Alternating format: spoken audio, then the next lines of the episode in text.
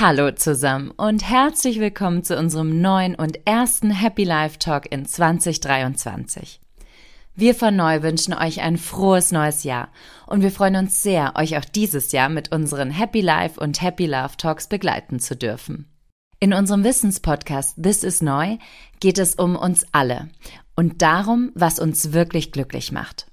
Denn es gibt wahnsinnig viele Erkenntnisse verschiedener Forschungsdisziplinen zum Thema Glück und Zufriedenheit, die aber leider keiner kennt. Deshalb fassen wir sie für euch kurz, prägnant, unverständlich zusammen. Mein Name ist Franziska. Ich bin Verhaltenswissenschaftlerin, mache Glücksforschung und ich bin Coach. Und von mir erfahrt ihr unter dem Hashtag Happy Life, welche Faktoren wirklich zu einem glücklicheren Leben führen und wie ihr euer persönliches Wohlbefinden steigern könnt. Los geht's mit unserer heutigen Folge zum Thema Altruismus gibt es nicht, wie uns helfen glücklich macht.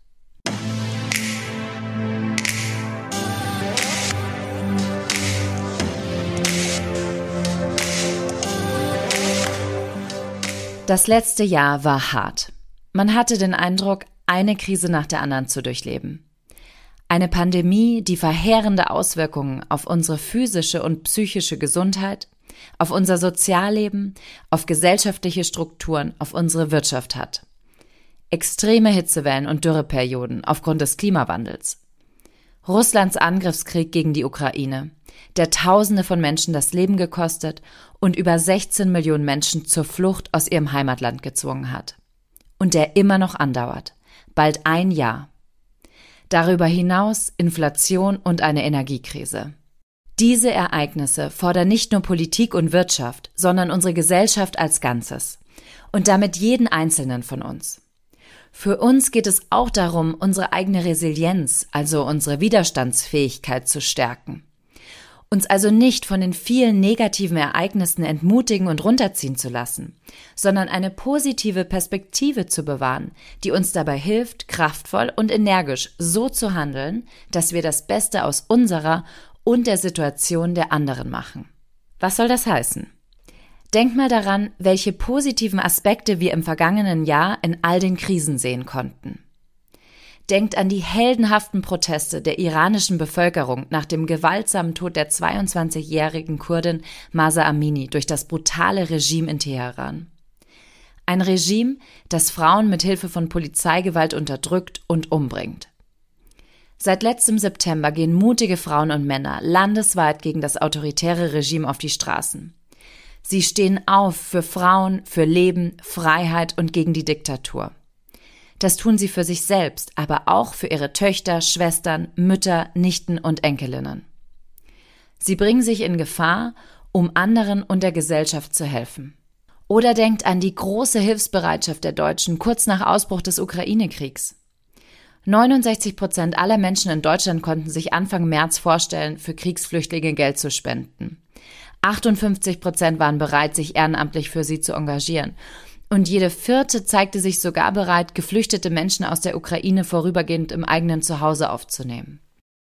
Solidarität und Hilfsbereitschaft sind Leuchttürme in dunklen Zeiten, da sie nicht nur das Leid bedürftiger Menschen lindern können, sondern positive Effekte auf das eigene Wohlbefinden haben.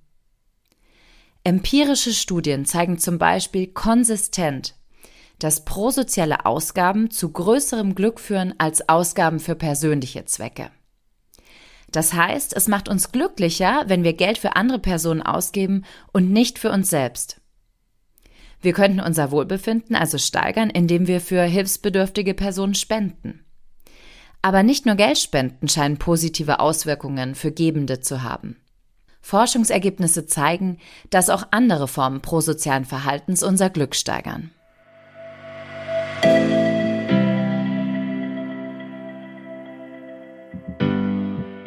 Prosoziales Verhalten wird definiert als the broad range of actions intended to benefit one or more people other than oneself. Behaviors such as helping, comforting, sharing and cooperating.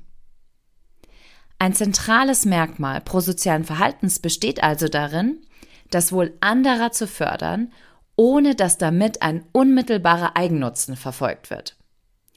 Es geht also um Geldspenden, um Sach-, Organ-, Blutspenden oder um Zeitspenden in Form von Hilfeverhalten und Freiwilligenarbeit.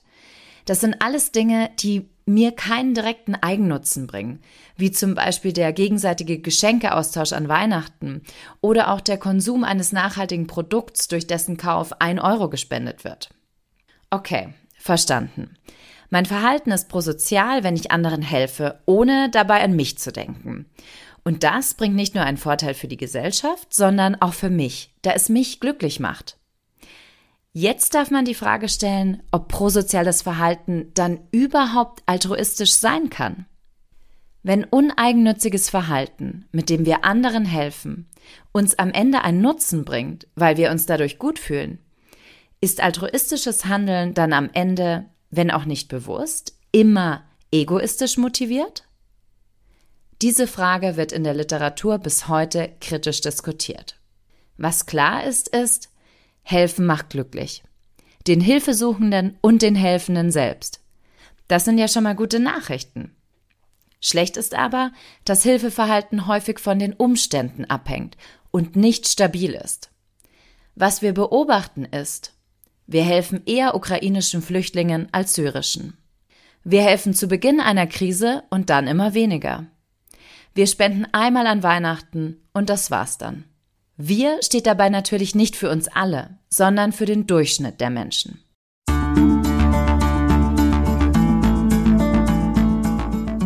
Warum ist das so? Was beeinflusst denn unser Hilfeverhalten?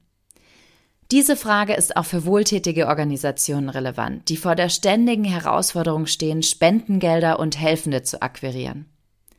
In sehr vielen Studien wurde deshalb untersucht, welche Faktoren prosoziales Verhalten beeinflussen. Da gibt es Faktoren, die haben mit unserem sozialen Umfeld, mit unserer Gesellschaft, unserem Lebensraum und unseren Lebensumständen zu tun. Also wie viel Geld und Zeit steht mir zur Verfügung oder komme ich aus einer individualistischen oder kollektivistischen Kultur? Dann gibt es Faktoren, die ergeben sich aus der Beziehung zwischen dem Helfenden und dem Hilfesuchenden. Wie nah steht mir eine andere Person? Ist sie mir ähnlich oder nicht? Und schließlich gibt es solche Faktoren, die mit der Person des Helfenden an sich zu tun haben. Zum Beispiel, welche individuellen Werte und Normen habe ich oder bin ich empathisch? Ich möchte euch heute vier zentrale Faktoren aus diesen Kategorien vorstellen, die dafür verantwortlich sind, ob wir anderen helfen oder nicht. Los geht's mit einer Emotion. Emotionen spielen nämlich eine entscheidende Rolle, wenn es darum geht, ob soziale Interaktionen und zwischenmenschliche Beziehungen funktionieren.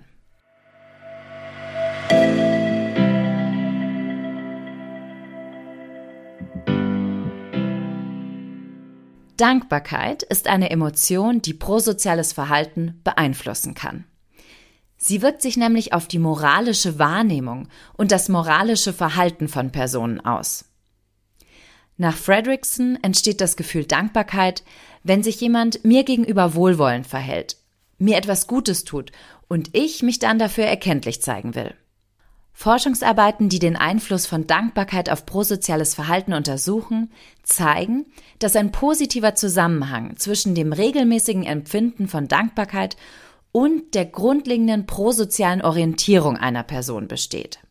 Heißt, Menschen, die eine dankbare Grundhaltung haben, verhalten sich eher hilfsbereit und unterstützend als Personen, die generell geringe Dankbarkeit empfinden.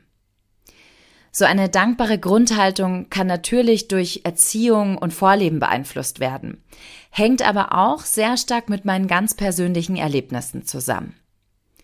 Personen mit einer dankbaren Grundhaltung unternehmen größere Anstrengungen, einer anderen Person zu helfen, auch wenn die Hilfe für sie selbst mit hohen Kosten verbunden ist. Was heißt das für uns?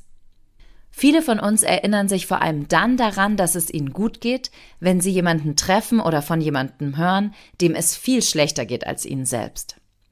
Dann denken wir uns, ich muss echt öfter dankbar für mein Leben sein. Was wäre, wenn wir uns das nicht nur ab und zu denken und dann wieder vergessen, sondern wenn wir bewusst Übungen machen, um uns daran zu erinnern? Wir müssen dafür auch kein seitenlanges Dankbarkeitstagebuch führen. Es reicht schon, wenn wir uns abends einen Stichpunkt notieren. Eine Sache, für die wir heute dankbar waren. Den schönen Abend mit dem Partner, das Lachen des Kindes, das Lob durch die Chefin, die warme Sonne in der Mittagspause. So lernen wir auch banale Dinge wieder wertzuschätzen, an die wir uns gewöhnt haben. Und das hat auch noch einen positiven Effekt auf unser Hilfeverhalten anderen gegenüber.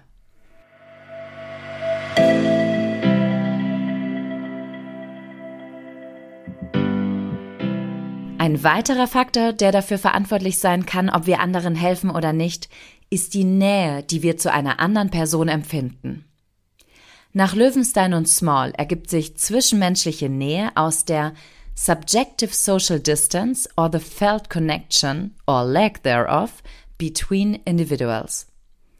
Es hängt von verschiedenen Faktoren ab, ob ich mich jemandem nachfühle oder nicht.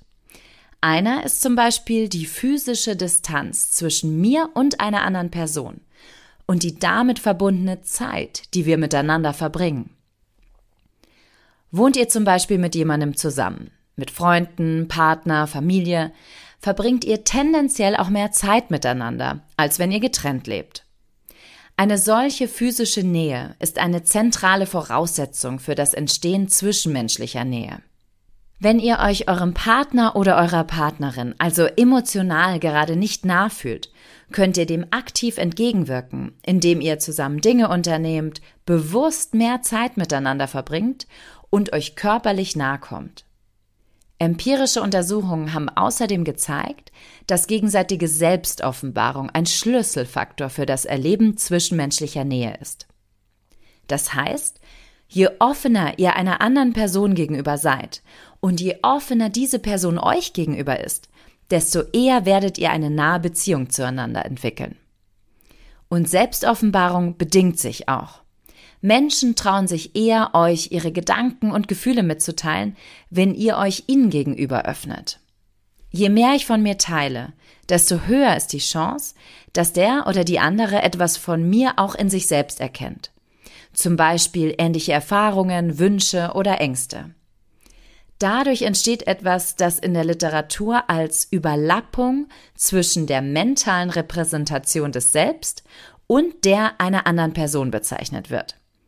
Stellt euch das so vor. Ihr seid ein Kreis und die andere Person ist auch einer. Habt ihr nichts gemeinsam, stehen die beiden Kreise nebeneinander. Es gibt keine Überschneidung. Ihr fühlt euch wenig nah. Habt ihr viel gemeinsam, überschneiden sich eure Kreise stark. Es gibt eine hohe Überlappung davon, wie ihr euch selbst und wie ihr die andere Person seht. Je mehr Überlappung, desto größer ist tendenziell die zwischenmenschliche Nähe mit dieser Person. Warum erzähle ich euch das alles? Die Literatur zeigt konsistent, dass wir anderen Menschen eher helfen, wenn sie uns nah sind. Cialdini et al. zeigen zum Beispiel in einer experimentellen Studie, dass zwischenmenschliche Nähe die Hilfsbereitschaft gegenüber Bedürftigen erhöht, auch weil wir uns dann eher um die Bedürftigen sorgen. Und Jones und Rachlin zeigen, dass zwischenmenschliche Nähe finanzielle Großzügigkeit fördert. Der positive Effekt von Nähe auf prosoziales Verhalten kann auch auf andere Personen übertragen werden. Das heißt, dass die Nähe zu einer hilfsbedürftigen Person das Spendenverhalten gegenüber anderen hilfsbedürftigen Personen beeinflussen kann, die das Schicksal der nahestehenden Person teilen. Beispiel eure Mama hat Brustkrebs und ihr seid dadurch eher bereit, etwas für eine Organisation zu spenden, die euch unbekannte Frauen unterstützt, die an Brustkrebs leiden. Das passiert, weil das Mitgefühl, das ihr gegenüber eurer Mutter empfindet, auf andere Opfer mit dem gleichen Schicksal übertragen wird. Was heißt das für uns? Unsere Bereitschaft, jemandem zu helfen und unser tatsächliches Hilfeverhalten sind höher, wenn uns jemand nahesteht. Und Nähe kann übertragen werden. Wenn ihr also nach Hilfsprojekten sucht, die ihr unterstützen könnt, macht es Sinn, etwas zu wählen, mit dem ihr euch persönlich, zum Beispiel über das Schicksal einer nahestehenden Person, verbunden fühlt. Das steigert eure Hilfsbereitschaft und auch euer tatsächliches Hilfeverhalten. Der erste Schritt ist dann leichter gemacht und ihr bleibt eher langfristig dran.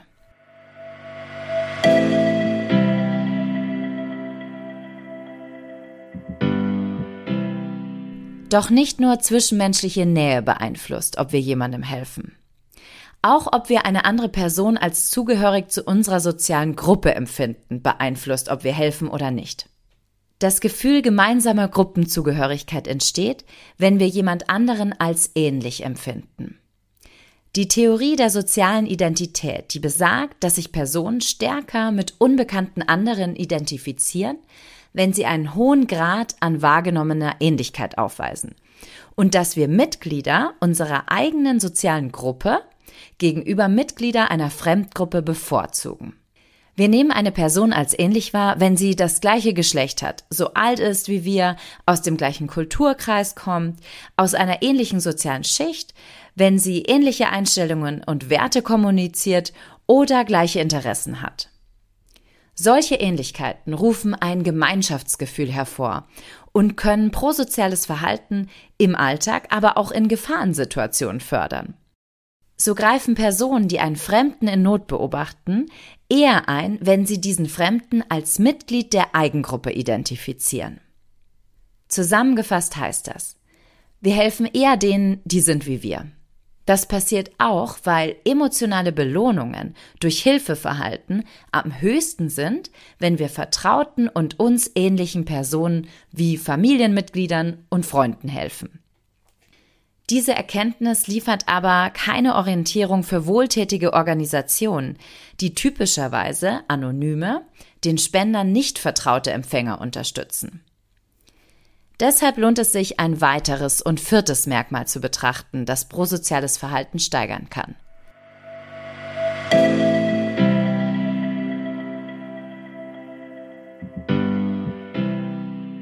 Empathie. Laut Davis bezieht sich Empathie im weitesten Sinne auf die Reaktionen eines Individuums auf die von ihm beobachteten Erfahrungen einer anderen Person. Zahlreiche Forschungsarbeiten weisen auf einen positiven Zusammenhang zwischen Empathie und Hilfeverhalten hin. Empathie ist ein Konstrukt, das aus zwei Komponenten besteht. Der empathischen Sorge für jemanden und der eigenen Perspektivenübernahmefähigkeit. Perspektivenübernahme ist die Komponente von Empathie, die mit hoher Sozialkompetenz und sozialem Denken in Verbindung gebracht wird.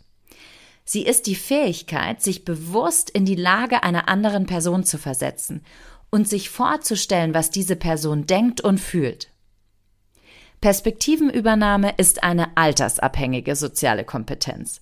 Das heißt, Kinder müssen Perspektivenübernahme erst entwickeln.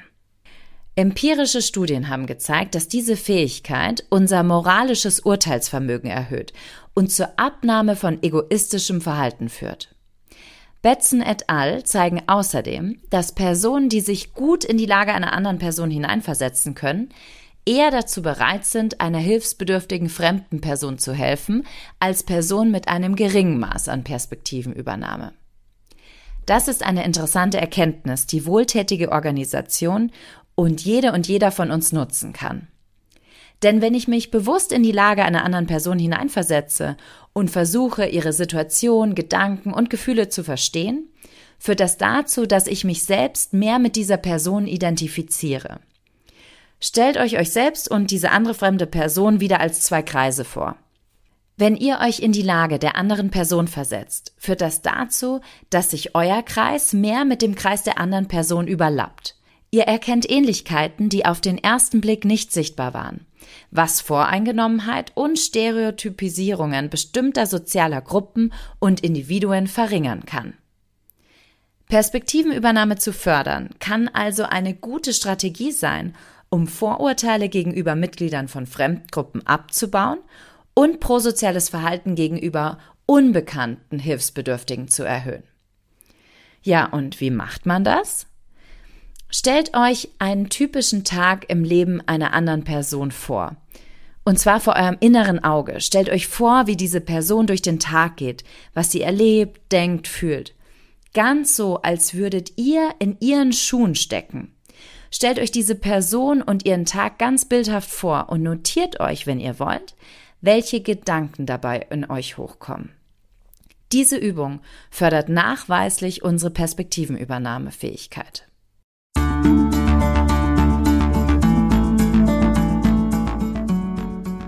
Lasst uns das gerade Gehörte nochmal kurz zusammenfassen. Prosoziales Verhalten hilft nicht nur anderen, sondern auch uns selbst. Wir fühlen uns glücklicher, wenn wir etwas für andere tun, egal ob wir Zeit oder Geld einsetzen. Der positive Effekt von Hilfeverhalten auf unser Wohlbefinden wird aber von verschiedenen Faktoren beeinflusst. So sind Glückszuwächse durch prosoziales Verhalten am höchsten, wenn wir uns nahestehenden Personen oder ähnlichen anderen helfen. Wenn wir Menschen helfen, die uns nicht bekannt oder unähnlich sind, dann hilft es uns, wenn wir bewusst versuchen, uns in ihre Lage zu versetzen. Perspektivenübernahme erleichtert es uns, die Situation von anderen Menschen nachzuvollziehen und erhöht unsere Hilfsbereitschaft und unser Hilfeverhalten. Was auch toll ist, ist, dass gute Gefühle, die durch prosoziales Verhalten entstehen, Hilfeverhalten auch in Zukunft wieder fördern können. Es gibt also einen positiven Loop. Wenn ich mich gut fühle, helfe ich eher anderen. Und wenn ich anderen helfe, fühle ich mich gut. In diesem Sinne, ich wünsche euch einen tollen Start in dieses neue Jahr, das viele neue Herausforderungen mit sich bringen wird. Wenn wir als Gesellschaft solidarisch sind und uns gegenseitig unterstützen, werden wir diese leichter gemeinsam meistern. Vielen Dank fürs Zuhören. Macht's gut.